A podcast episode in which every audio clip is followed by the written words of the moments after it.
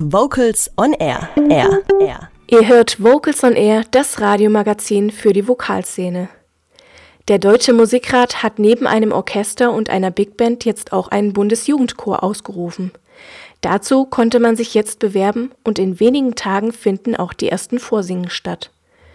Was den neuen Chor vom vorherigen Deutschen Jugendkammerchor, kurz DJKC, unterscheidet und wie die Vorsingen in Frankfurt und Berlin ablaufen, erfahren wir von Nina Ruckhaber und Holger Frank Heimsch.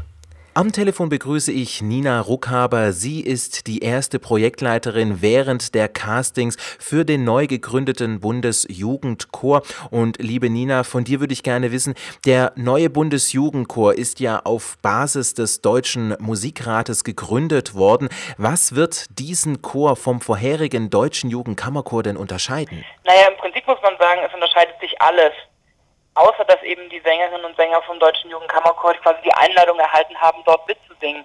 Träger ist ja jetzt nun der Deutsche Musikrat von diesem neuen Ensemble, das gegründet wird, und nicht mehr der Deutsche Chorverband, der Deutsche, ähm, die Deutsche Chorjugend. Das heißt, der Bundesjugendchor ist dort angesiedelt, wo er also eigentlich auch hingehört, nämlich als Auswahlensemble neben dem Bundesjugendorchester oder dem Bundesjugendjazzorchester.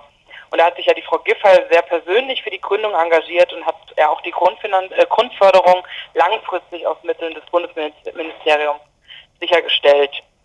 Äh, vielleicht noch was Optisches natürlich, der, mit auch der größte Unterschied, die Richtgröße liegt hier jetzt bei 50 Chorsängern. Der Deutsche Jugendkammerchor hatte ja eher Kammerchorgröße. Du selbst bist erfolgreiche Chormanagerin, beispielsweise beim Jazzchor Freiburg gewesen und in der Vokalszene Land auf Land ab aktiv. Jetzt bist du die Chormanagerin der ersten Stunde beim neuen Bundesjugendchor. Was steht denn auf deiner Agenda aktuell, da es ja diesen Chor, wie wir alle wissen, ja noch gar nicht gibt? Genau, vielleicht kann ich erst zu Beginn erklären, ich mache das derzeit die Projektleitung als Interim. Also die Stelle wurde im Herbst offiziell ausgeschrieben und die wird auch zum 1. März besetzt durch eine Projektleiterin, die das quasi übernimmt. Ich mache das jetzt quasi, ich überbrücke die Zeit, bis die erste Projektleitung tatsächlich anfängt. Nur das für den Zusammenhang.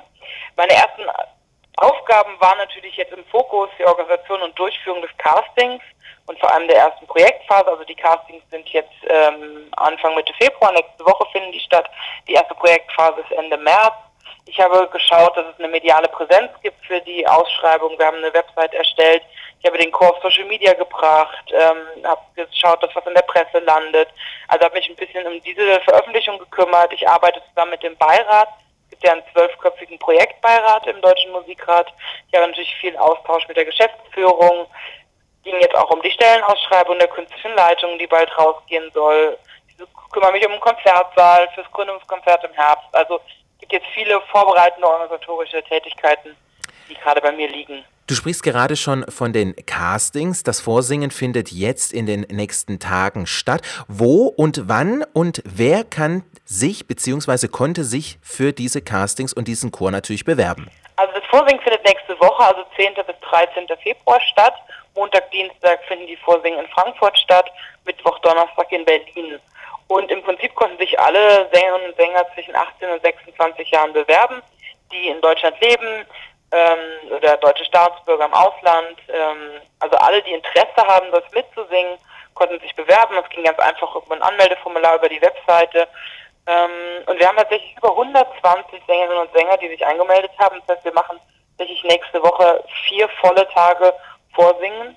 Also das wird noch sehr interessant werden und melden sich auch jetzt immer noch Leute, die sagen, ah, ich möchte auch noch dabei sein. Also man kann sich auf der Webseite für Newsletter jetzt noch eintragen, sodass man quasi über die nächsten Vorsingen ähm, informiert wird. Es gibt die Webseite bundesjugendchor.org.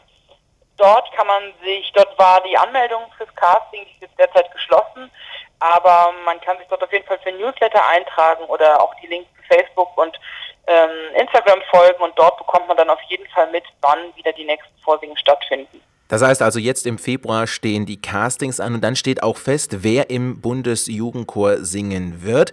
Schauen wir mal ein bisschen in das Jahr 2020. Vocals on Air wird natürlich die Arbeit dieses neu gegründeten Chores mit begleiten und immer wieder in den Sendungen von Vocals on Air auch darüber berichten. Welche Projekte, Nina, wird denn der Bundesjugendchor zu Beginn seiner Arbeit angehen? Ja, 2020 ist natürlich ganz klar das Gründungsjahr. Dort muss quasi der Chor aufgebaut, zusammengestellt werden.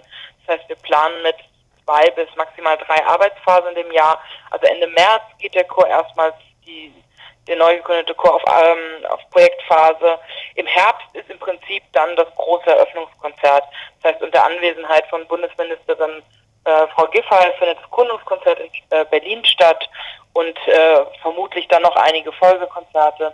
Aber das ist jetzt erstmal so das, worauf hingearbeitet wird bisher. Jetzt haben wir sehr viel über das Organisatorische gesprochen, wie sich dieser Bundesjugendchor organisieren wird. Aber jetzt wollen wir natürlich auch mal ein bisschen mehr über das Künstlerische erfahren. Und da brennt natürlich uns Chorleitern ein bisschen, ja, sozusagen das Feuer unter den Nägeln. Wer wird denn der musikalische Leiter des Chores und welche musikalische Richtung wird der Chor denn in Zukunft einschlagen? Ja, die musikalische Richtung ist natürlich jetzt erstmal äh, im klassischen Bereich angesiedelt, also es wird ein klassischer Chor werden. Ähm, wer diesen Chor leiten wird, ist derzeit noch tatsächlich komplett offen, weil die Stelle ausgeschrieben wird. Beziehungsweise es wird ein künstlerisches Leitungsteam geben. Ähm, es wird eine Chorleitung sein, der die sehr kontinuierlich mit dem Chor arbeiten. Es wird auch immer wieder Gastdirigenten geben. Es soll feste Stimmbildner für den Chor geben. Also es ist derzeit noch in der Planung und vor allem in der Besprechung mit dem Beirat selbst, der ja diese Entscheidungen trifft. Aber ich gehe davon aus, dass schon Ende Februar, Anfang März die erste Stellenbeschreibung quasi veröffentlicht wird und sich dann Dirigenten bewerben können. Vielen Dank an Nina Ruckhaber und Holger Frank Heimsch für das Gespräch über die Vorbereitungsphase zum Vorsingen für den Bundesjugendchor, der im Herbst 2020 sein Gründungskonzert geben wird.